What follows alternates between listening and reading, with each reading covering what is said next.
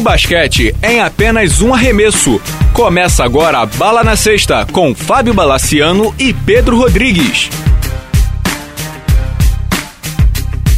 Amigos do Bala na Sexta, iniciando aqui o segundo podcast. Semana passada foi um sucesso, queria agradecer a todos pelas audições e pelos comentários, foi muito, muito bacana. A gente recebeu, Pedro Rodrigues e eu, eu sou o Fábio Balaciano, recebemos muitos comentários e elogios e críticas e sugestões, a gente queria agradecer. E vamos lá, vamos começar. E aí, Pedro Rodrigues, tudo bem? Tudo bom, Bala. Semana agitada é essa, hein, cara? Semana agitada fora das quadras na NBA, né? Principalmente, vamos começar por ela então, NBA? Vamos de NBA.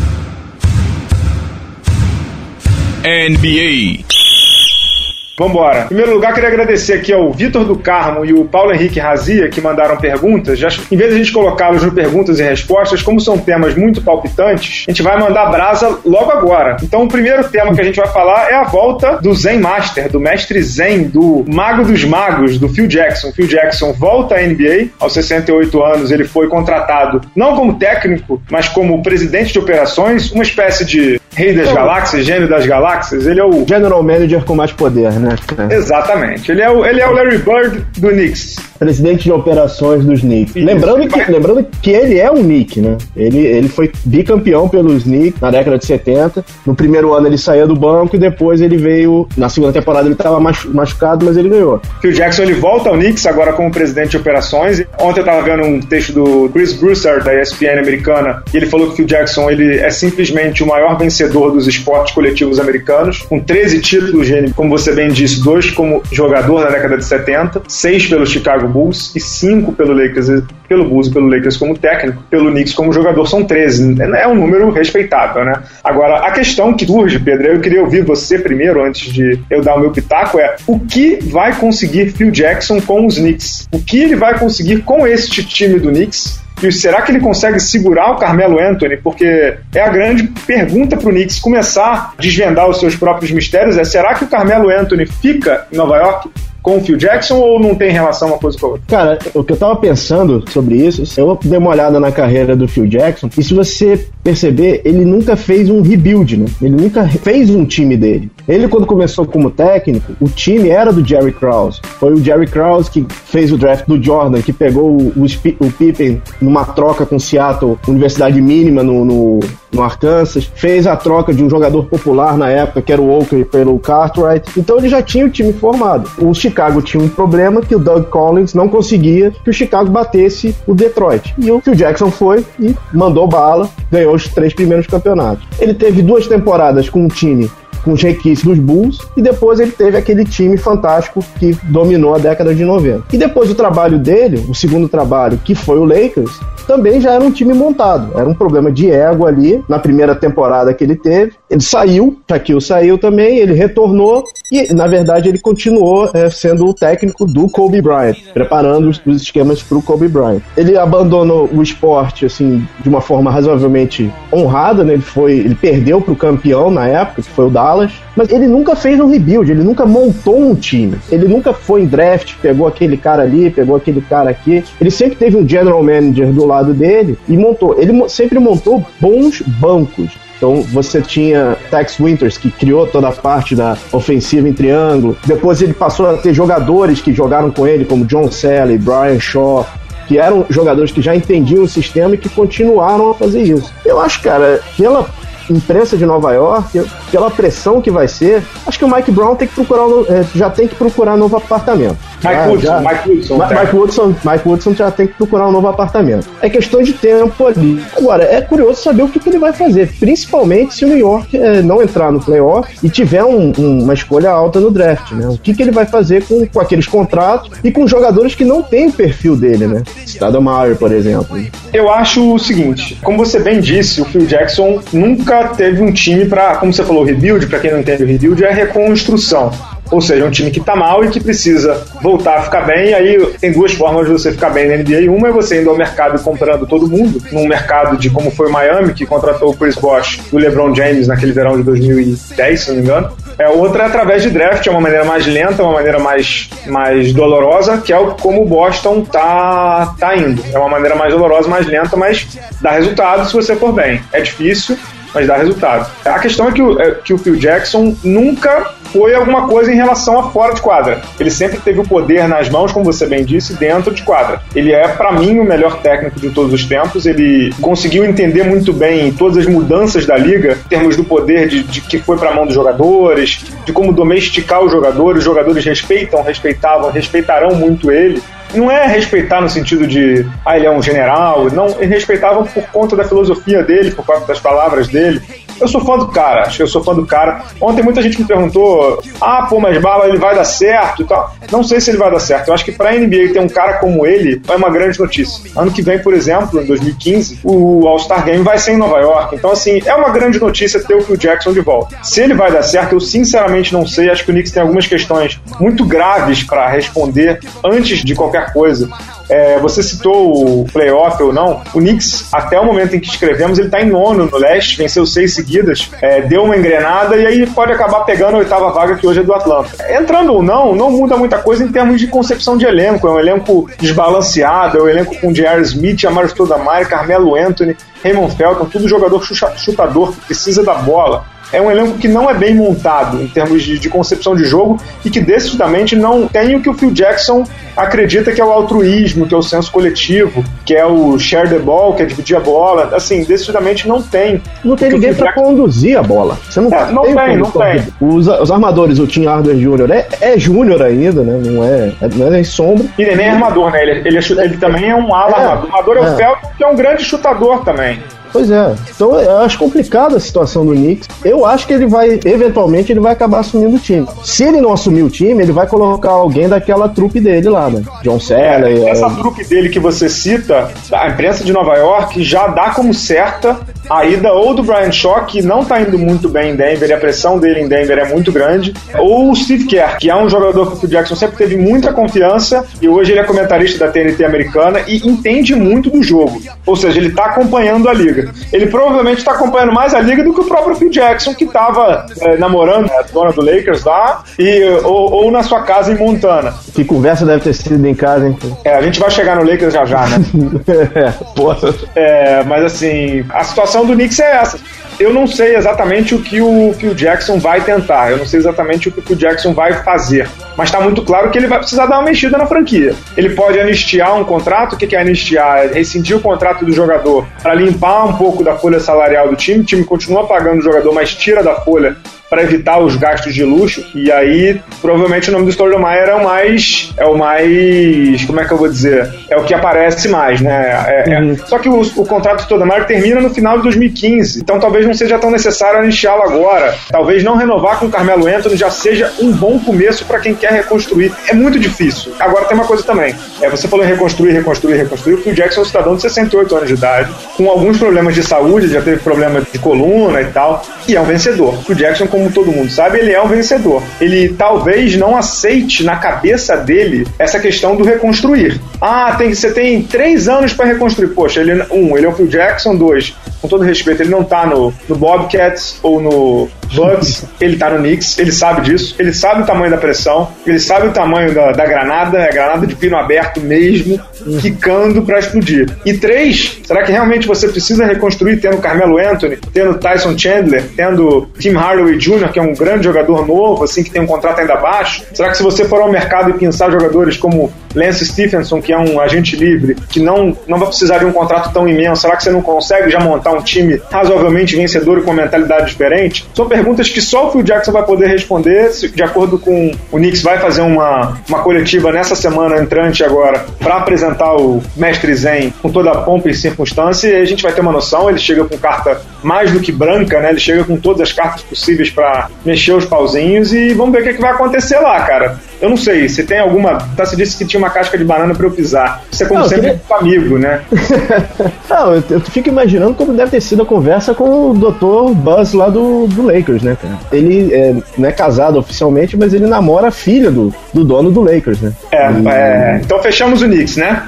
Para fazer a ponte, é, eu tava lendo uma coluna do Jack McCollum, que ele faz as melhores. Ele faz os melhores livros de basquete. Ele escreveu uma coisa que é verdade: time grande na NBA não tem pré-temporada. Então, a temporada de 2014-2015 já começou pro Knicks e pro Lakers, cara. O Lakers teve essa semana uma declaração do Kobe Bryant que eu achei bem interessante, porque o cara da NBA, se, você, se o pessoal acha que aqui no Brasil tem muito assessor de imprensa, não sei, os caras da NBA são mais polidos ainda. E o Kobe Bryant teve uma tirada que foi o seguinte: eu sei agora como um torcedor do Clippers se sente. Aí a pergunta que eu te faço é o seguinte: é em relação ao time ou em relação aos dirigentes? É, vamos explicar, né? O Lakers, na sexta-feira passada, o Lakers, com a derrota que ele teve pro San Antonio de míseros 34 pontos, o Lakers se tornou o primeiro time oficialmente da NBA a estar eliminado do playoff. Olha que honra. O Lakers, ele está eliminado, como todo mundo imaginava, mas ele foi o primeiro. Isso para a franquia Lakers deve ser uma, uma tristeza e tal. E aí o, o Kobe Bryant, com a sua obsessão, com o seu gênero obsessivo de vencedor como ele é e querer sempre mais, ele deu essa declaração, como você disse de. Agora eu sei bem como os torcedores do Clippers se sentem. Eu acho que tem uma mistura dos dois, Pedro, de dirigentes, time e técnico também, porque ele decididamente não compra o barulho do Mike D'Antoni e ninguém compra ali no Lakers. Eu acho que tá muito claro que o cara pegou aquele famoso hot seat americano, uhum, uhum. tipo assim, pra segurar o rojão e ver o que, que vai dar. Ele faz um trabalho muito ruim, para mim não tem dúvida. Óbvio que o time é muito fraco, era para perder mesmo esse ano mas ninguém esperava que fosse ser tão ruim. Você tem maneiras e maneiras de perder. O Bucks está em último do leste, ele provavelmente vai ter mais chance de pique 1 do que qualquer outra pessoa aí, ou junto com o Philadelphia, que perdeu já 19 seguidos e sabe lá quando é que vai voltar a vencer. Mas a situação do Lakers é muito grave porque é uma das maiores franquias do esporte americano. E acho que o Kobe Bryant também deu essa declaração, já para fazer o link com a questão do Knicks, já alguém deve ter, alguém, no caso, a Jeannie Buss, que é a filha do Jerry Buss, ela é presidente de operações, não de basquete, presidente de operações do Lakers e namorada do Phil Jackson, e ela deve ter batido para ele, tipo assim, Kobe, ferrou, o Phil tá indo pro Knicks. E o Kobe deve ter ficado, com todo, com todo respeito, ele deve ter ficado muito chateado, para não usar outra palavra mais mais grossa. O Kobe aprendeu a admirar o Phil Jackson, o Kobe, o Kobe que já foi chamado de uncoachable, ou seja, intreinável ou não treinável pelo Phil Jackson, voltaram às boas e ganharam depois disso, depois da volta do Phil Jackson. E o Kobe ama o Phil Jackson, entendeu a filosofia do, do cara, entendeu como é que se joga basquete com ele e tal. Ele deve ter ficado muito chateado quando ele soube que o Phil Jackson, que estava teoricamente aposentado, estava voltando para o jogo, back to the game, pelo Knicks. E aí, assim, ele deu um recado muito claro para a franquia Lakers. Assim, nessa declaração que ele fala, Pedro, a declaração é um pouco até mais longa. Ficou muito essa parte do Clippers, mas eu posso até ler o que ele fala assim. Ele fala assim: a gente precisa saber o que queremos ser como franquia, que tipo de estilo de franquia queremos ser, que tipo de jogo queremos jogar, que tipo de grandeza queremos ser. Ou seja, está muito claro. A declaração dele é: eu tenho 35 anos, vocês renovaram comigo por 48 milhões para quê? Não é para reconstruir. Eu escrevi no blog isso semana passada. quando você contrata o Kobe Bryant por dois anos e 48 milhões, você não quer reconstruir, você não quer ir para o draft e ficar dois ou três anos de draft. Você quer mostrar pro cara que vai dar uma carreira digna para ele, um fim de carreira digno. É, agora, como o Lakers vai fazer isso, para mim é uma grande questão. O Lakers vai ter um, uma escolha de draft alta, isso está muito claro, provavelmente um top 5, um top 10 ali, mas vai ter que ir pro mercado e vai ter que escolher jogador bom, vai ter que ir pro mercado e catar jogador bom o Kobe ainda tem o sonho de ganhar um anel. A dúvida para mim é: será que o Mitch Kupchak, que é o é gerente geral do Lakers, consegue isso? O que, que, você acha? Eu acho que não, cara. Eu acho que eles fizeram. Como a gente comentou isso no programa passado, se não me engano. Acho que o Lakers fez uma aposta muito grande ano passado com aquele time que não deu certo. Eles estavam pagando uma fortuna para aquele World Masterpiece, que era um small forward, um ala pequeno esforçado e tal. E não deu certo. Eles, é, completamente. Eles estão realmente pagando ainda por isso, o preço daquelas compras.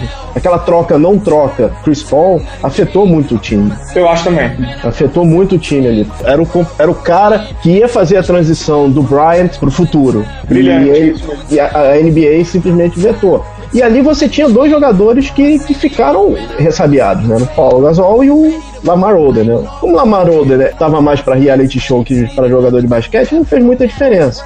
Agora, pro Paul Gasol fez diferença. Até hoje o Paul Gasol, ele faz questão de mostrar que lembra, né, da, da, dessa... Ah, pois é. Então, assim... teoricamente ele não era pra estar mais lá, né? Não, não era.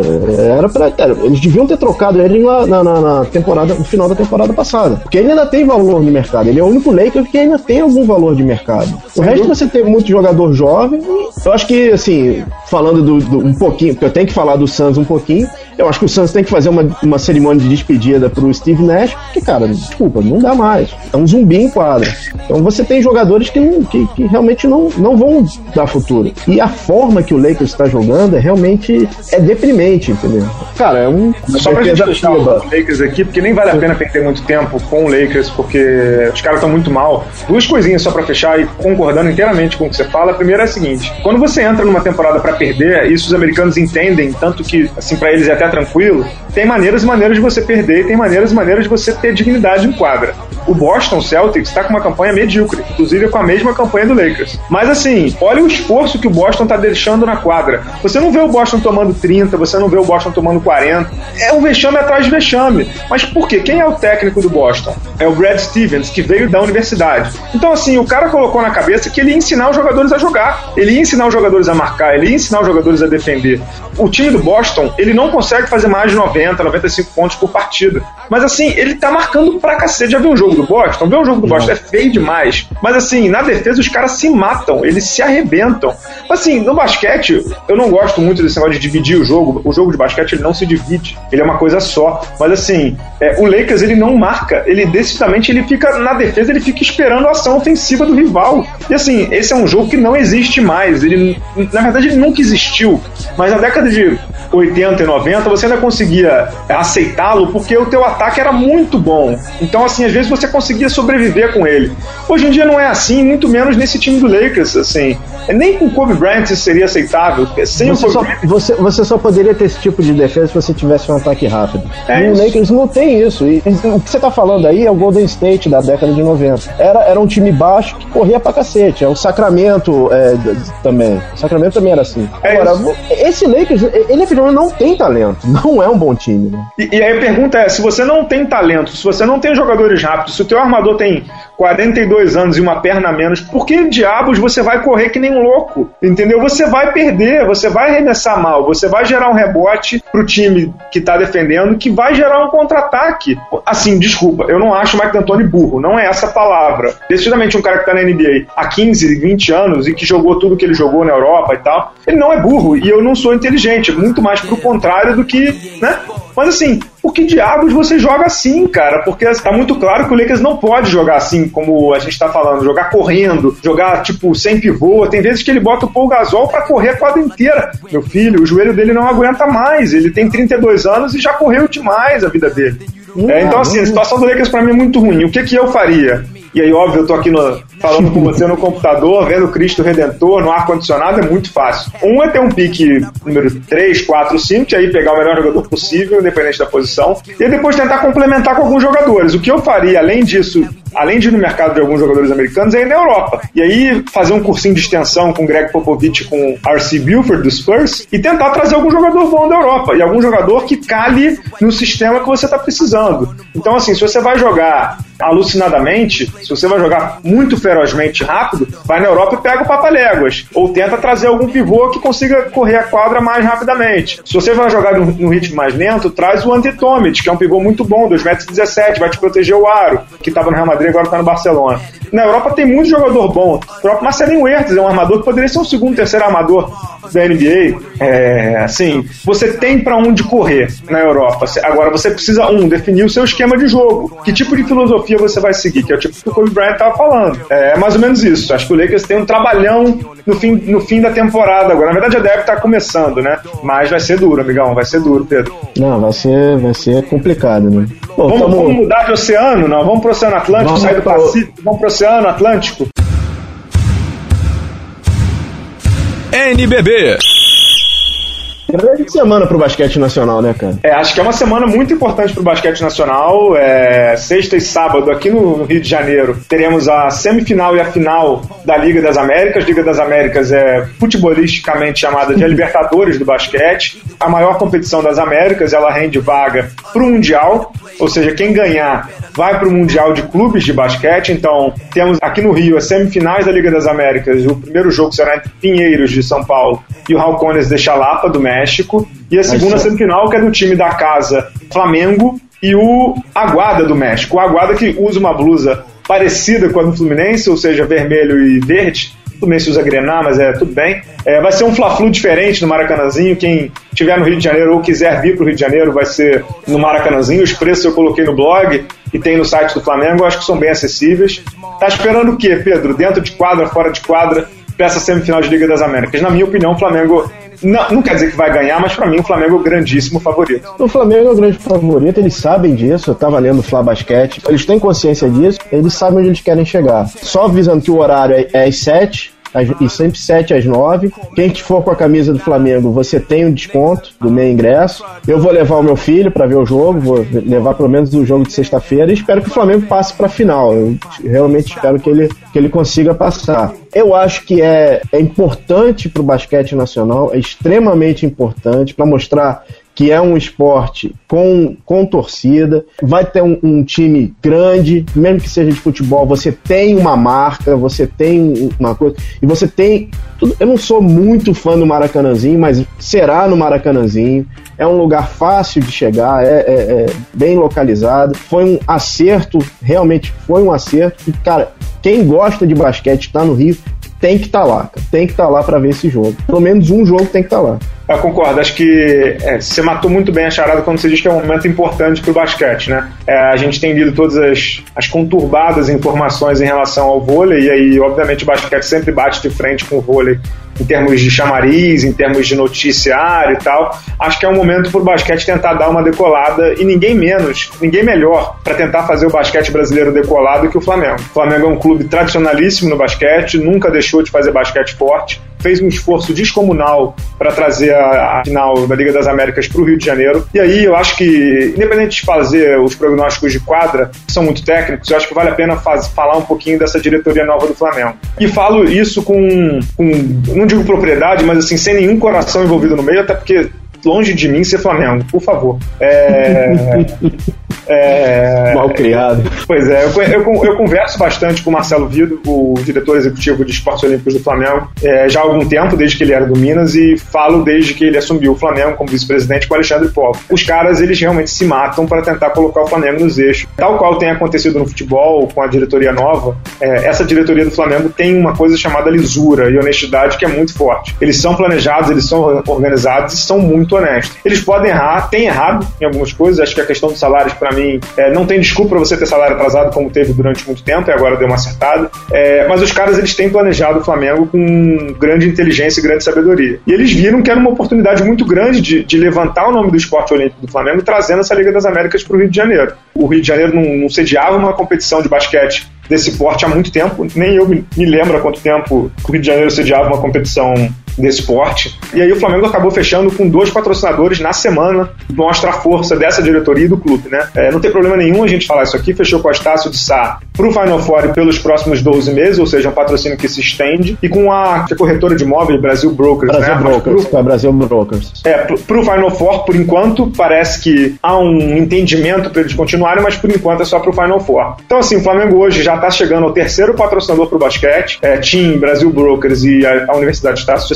O que mostra que é um projeto de sucesso, o que mostra que é um projeto confiável. Assim, o Flamengo, que é o atual campeão do NBB, lidera o NBB nessa temporada, já ganhou a Liga de Desenvolvimento e está reformulando as suas divisões de base. O passado foi bom, o presente é ótimo e o futuro é, pode ser brilhante para o Flamengo. Um modelo de gestão diferente, com um pensamento diferente, com uma comissão técnica comandada pelo José Neto muito boa. É, José Neto sempre bom lembrar, você por favor segure o seu riso, com sua gomalina, com a sua brilhantina no cabelo maravilhosa, mas assim, gostos capilares seria, da parte. Seria, seria, um Pat Riley rubro-negro, né, cara? Exatamente, sem terno é. Armani do Pat Riley, mas assim, uhum. com um gelzinho. O Neto, ele evoluiu muito, de dois ou três anos para cá, eu não sei ainda, não, não consegui entrevistá-lo longamente como eu gosto de fazer, mas ele teve uma mudança de postura, de mentalidade e de conceito de jogo muito grande, assim, muito grande. Ele trouxe isso para Joinville quando ele voltou ao, ao, cenário nacional duas temporadas atrás, trouxe ela para o Flamengo e consegue fazer do Flamengo, que é um time que tem dois chutadores é, grandes, Marcelinho e Marquinhos, fazer o time jogar coletivamente, o que é absolutamente é, incrível. É, você Rodar. conseguir fazer Marcelinho e Marquinhos jogarem de forma coletiva, mesmo. Rodar a bola e não depender tanto de rebote de pivô do, do Olivinho. Em relação à época do Chupeta, realmente é impressionante a diferença do time. É, um time eu acho que. Completamente dependente do, do, do, arremesso do perímetro e hoje você tem variedade de jogada. É, e acho que é por isso que o Flamengo é o grandíssimo favorito. Só dando uma pincelada nos outros candidatos, o Aguada, que é o adversário do Flamengo na semifinal, ele tem o Leandro Garcia Morales, que é o cestinho da Liga das Américas, provavelmente o melhor jogador do Liga da, da, Liga das Américas. É um ala uruguaio, já veterano, de 30, 30, 31 anos. Grandíssimo jogador, não sei, não sei como é que os times brasileiros nunca contrataram ele. É um grande arremessador, cara de uma visão de jogo espetacular. Parece ser muito inteligente, muito se posiciona muito bem. Já brigou com a confederação local, que para mim é sempre um grande, é um grande deleite quando jogadores se posicionam politicamente, algo que os brasileiros daqui fazem muito pouco. Leandro Garcia Morales é o melhor jogador do time, mas acho que é um. Não vou dizer que é um, um time de um jogador só, mas é quase. Tem o Alcones de Chalapa, com muitos americanos do, que o Lorenzo Mata. É um time que vai dar um trabalho muito grande pro Pinheiros, mas que jogou as duas primeiras fases em casa e tinha o fator casa à sua disposição. E tem o Pinheiros, que para mim é o, é, é o, time que pode mais bater de frente com o Flamengo. Ganhou as duas do Flamengo no NBB, uma com o Leandrinho, que já não está mais, e a outra sem o Leandrinho. E é um time que tem jogadores de muita habilidade, muito talento, como o Chamel, o principal deles, e o Joe Smith, que é um americano, dois americanos, né? O Joe Smith e o Chamel. E o Jonathan Tavernari, que também arremessa muito bem, além do Rafael Mineiro e do pivô Morro, que é um grande defensor. Eu acho que é o time que pode mais bater de frente. Mas, na minha opinião, o Flamengo não perde esse título por conta do fator quadra, por conta do fator time, por conta do fator conjunto, como diria os jurados da, do Grande Carnaval. É, o conjunto do Flamengo acho que é muito forte. Acho que o Flamengo não perde, não. Vamos pro feminino agora, Bala? Basquete Feminino. Bora, é, nesse sábado em Istambul, Turquia, é, aconteceu a, o sorteio do Mundial Feminino. A gente falou muito do Mundial Masculino, agora carinhosamente chamado de Copa do Mundo. Vai acontecer entre, entre 27, de, é, começa no dia 27 de setembro a competição. O Brasil, único campeão mundial, junto com os Estados Unidos, União Soviética e Austrália. O Brasil disputa essa competição lá na Turquia com o time comandado pelo Zanon. São quatro grupos, 16 participantes. O Brasil entrou no grupo com Japão, Espanha e República Tcheca. Desses quatro do grupo, passam três. Ou seja, o Brasil, teoricamente, precisa vencer um adversário para passar. O primeiro do, de cada grupo fica descansando e o segundo e terceiro meio que medem forças. O Brasil, eu vou dar uma olhada aqui, na verdade é a 2B3. Então o Brasil pega do outro grupo quem vem de Turquia, França ou Canadá. Teoricamente, o Canadá viria em terceiro. Então, se passar em segundo, é uma boa e já garante uma possibilidade de chegar na semifinal. Agora, é muito importante o Brasil estreia contra a República Tcheca na competição. É muito importante começar bem, algo que não tem conseguido fazer nas últimas competições internacionais. É um duelo que é muito complicado. A República Tcheca tem tradição no basquete feminino. Sediou o último, se não me engano, mundial e o Brasil, se não me engano, perdeu para elas. Não tô certo, mas se não me engano, perdeu para elas. O round preliminar vai do dia 27 de setembro até o dia 30.